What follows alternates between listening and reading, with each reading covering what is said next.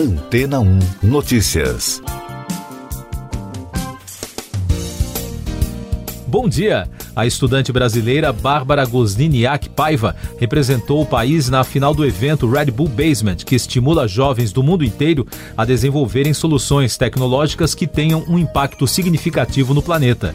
A mestranda na Universidade Federal de Ouro Preto participou da iniciativa realizada em Istambul, na Turquia, no último fim de semana, com sua invenção, uma garrafa portátil que torna qualquer água potável, por meio de radiação com um filtro carregado à luz solar. Bárbara foi a ganhadora da etapa brasileira do concurso, depois de conseguir se destacar dos outros 442 participantes em novembro do ano passado, e agora competiu com os outros vencedores nacionais pelo Prêmio Mundial. Em entrevista aos organizadores do evento, ela afirmou que o projeto está sendo desenvolvido também pensando em facilitar a vida de esportistas e campistas, mas o foco principal é democratizar a água potável para pessoas que não têm acesso a saneamento básico. O projeto Aqualux surgiu durante o mestrado na especialidade que estuda a esterilização de parasitas via radiação em um programa do setor de engenharia de materiais da universidade. A brasileira não conquistou o primeiro lugar na competição. O prêmio principal foi para as estudantes americanas Brinley Kidd e Sylvia Lopes, que desenvolveram um programa de estudos online com o objetivo de ajudar alunos com dificuldades acadêmicas por meio de fichamentos e provas práticas. O projeto deve ser transformado em um aplicativo. Apesar de não levar o prêmio principal, a estudante brasileira ganhou destaque no evento ao conquistar o primeiro lugar no Desafios de Storytelling, uma competição em que os 44 finalistas de 43 países deviam contar histórias relacionadas às suas missões. E daqui a pouco você vai ouvir no podcast Antena ou Notícias. Rússia anuncia a redução da atividade militar em Kiev e Chernigov. Tereza Cristina se despede do Ministério da Agricultura em evento no Mato Grosso do Sul. Vitor Godoy é nomeado como ministro interino do Ministério da Educação. O vice-ministro da Defesa russo, Alexander Fomin, disse que as tropas russas vão recuar e reduzir radicalmente ataques em Kiev e Chernigov, no norte do país. De acordo com a autoridade, mais detalhes da decisão e das negociações de paz na segunda-feira serão revelados após a delegação russa retornar ao país. No encontro, a Ucrânia propôs adotar a neutralidade, segundo informaram membros da delegação na saída da reunião. A ministra da Agricultura, Tereza Cristina, anunciou que seu último dia no comando da pasta será nesta quarta-feira. Ela pretende se candidatar ao Senado Federal por Mato Grosso do Sul. Tereza deverá ser substituída pelo secretário executivo Marcos Montes, que acompanha de perto os desdobramentos da guerra Rússia-Ucrânia para o agronegócio brasileiro. Além de Tereza, outros oito ministros devem deixar o primeiro escalão do governo até o fim do mês para concorrer às eleições. Vitor Godoy Veiga foi nomeado oficialmente como ministro interino do Ministério da Educação na terça-feira. A nomeação foi publicada no Diário Oficial da União. Godoy era secretário executivo do MEC desde julho de 2020, o mesmo período em que o ex-ministro Milton Ribeiro assumiu o comando do órgão. Ele é o quinto nome a ocupar o cargo no governo. Essas e outras notícias você ouve aqui na Antena 1. Oferecimento Água Rocha Branca. Eu sou João Carlos Santana e você está ouvindo o podcast Antena 1 Notícias, trazendo mais destaques internacionais. Um tiroteio nos subúrbios de Tel Aviv, em Israel, deixou seis mortos na terça-feira. O suspeito pelos disparos seria um homem que foi abatido no local pelas forças de segurança israelenses após disparar e matar cinco pessoas, informaram as autoridades locais. Na Colômbia, 11 rebeldes dissidentes do Pacto de Paz de 2016, que desarmou a guerrilha das Farc, foram mortos durante operações militares na fronteira do país com o Peru. Soldados do Exército, da Aeronáutica e o Ministério Público participaram da ação. Quatro outros guerrilheiros que ficaram feridos nos combates foram presos. Eleições 2022. O secretário da Fazenda de São Paulo, Henrique Meirelles, não vai mais concorrer a uma vaga no Senado por Goiás pelo PSD.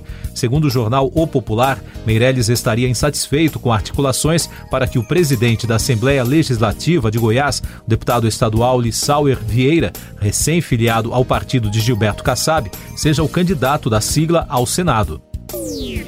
O ex-deputado federal Eduardo Cunha anunciou que irá se filiar ao Partido Trabalhista Brasileiro em São Paulo para disputar uma vaga na Câmara dos Deputados.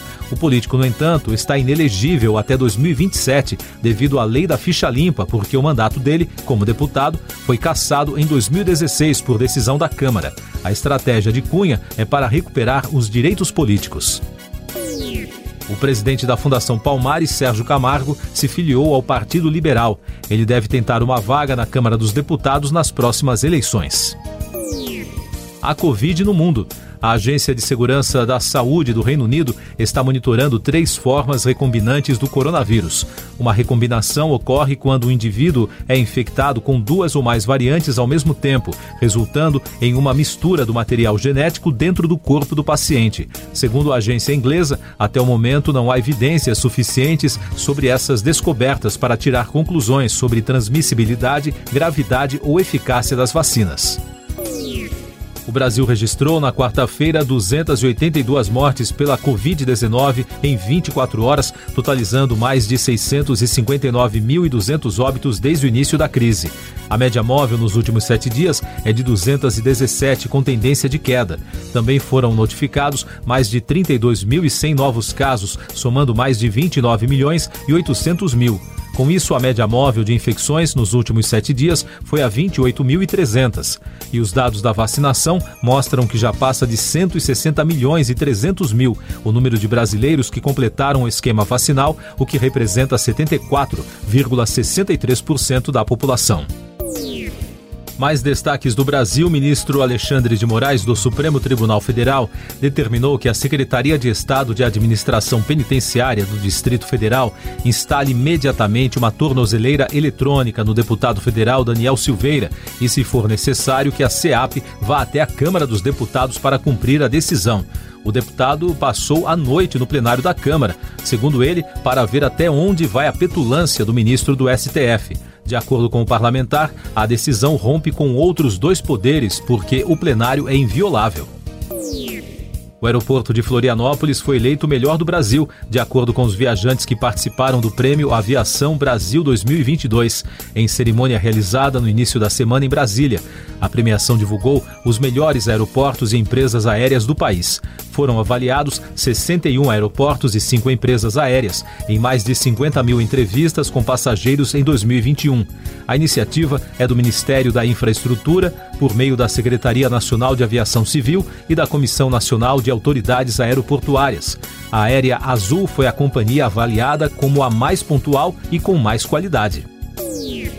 Noticiário Econômico. A Comissão Mista de Orçamento do Congresso Nacional aprovou um projeto que altera a LDO, a Lei de Diretrizes Orçamentárias de 2022, que permite a redução de tributos sobre combustíveis sem a necessidade de apresentar mecanismos para compensar a perda na arrecadação. Além disso, também altera a LDO as novas regras para pagamento de precatórios e do fundo eleitoral. Agora, o texto segue para votação pelo plenário do Congresso. A próxima sessão está marcada para 4 de abril. A proposta foi encaminhada pelo governo ao Congresso no mês passado. A Comissão de Valores Mobiliários abriu um processo no início da semana após o vazamento de informações sobre a demissão do general da reserva Joaquim Silva e Luna, do comando da Petrobras.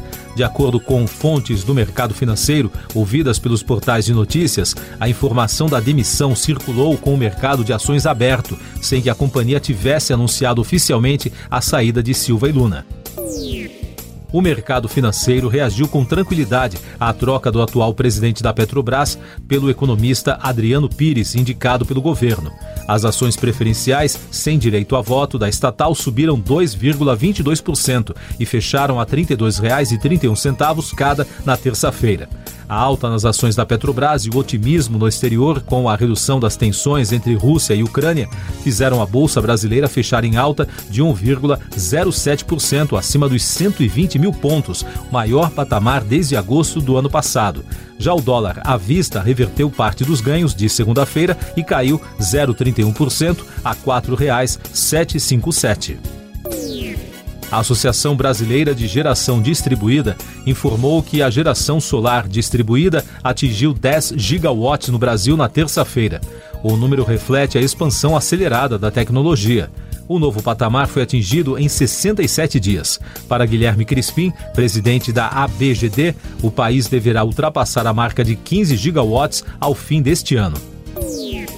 O caso Will Smith as vendas para o show do humorista norte-americano Chris Rock têm disparado desde que ele foi agredido pelo ator Will Smith no Oscar no último domingo. Segundo a imprensa americana, um dia após o ocorrido, a empresa responsável pela venda dos ingressos postou em uma rede social que venderam mais ingressos para o show de Chris Rock durante a noite de domingo para segunda do que no mês passado juntos. A atriz e apresentadora Jada Pinkett Smith se manifestou na terça-feira após a piada de Chris Rock que levou Smith, seu marido, a dar um tapa no comediante. Ela não falou diretamente sobre o que aconteceu na cerimônia, apenas legendou uma imagem com a seguinte frase: abre aspas, este é um tempo de cura e estou aqui para isso. Fecha aspas. Siga nossos podcasts em antena1.com.br.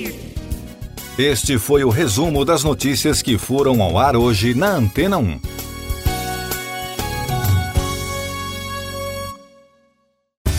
Depois de tanto conteúdo legal, que tal se hidratar com água rocha branca?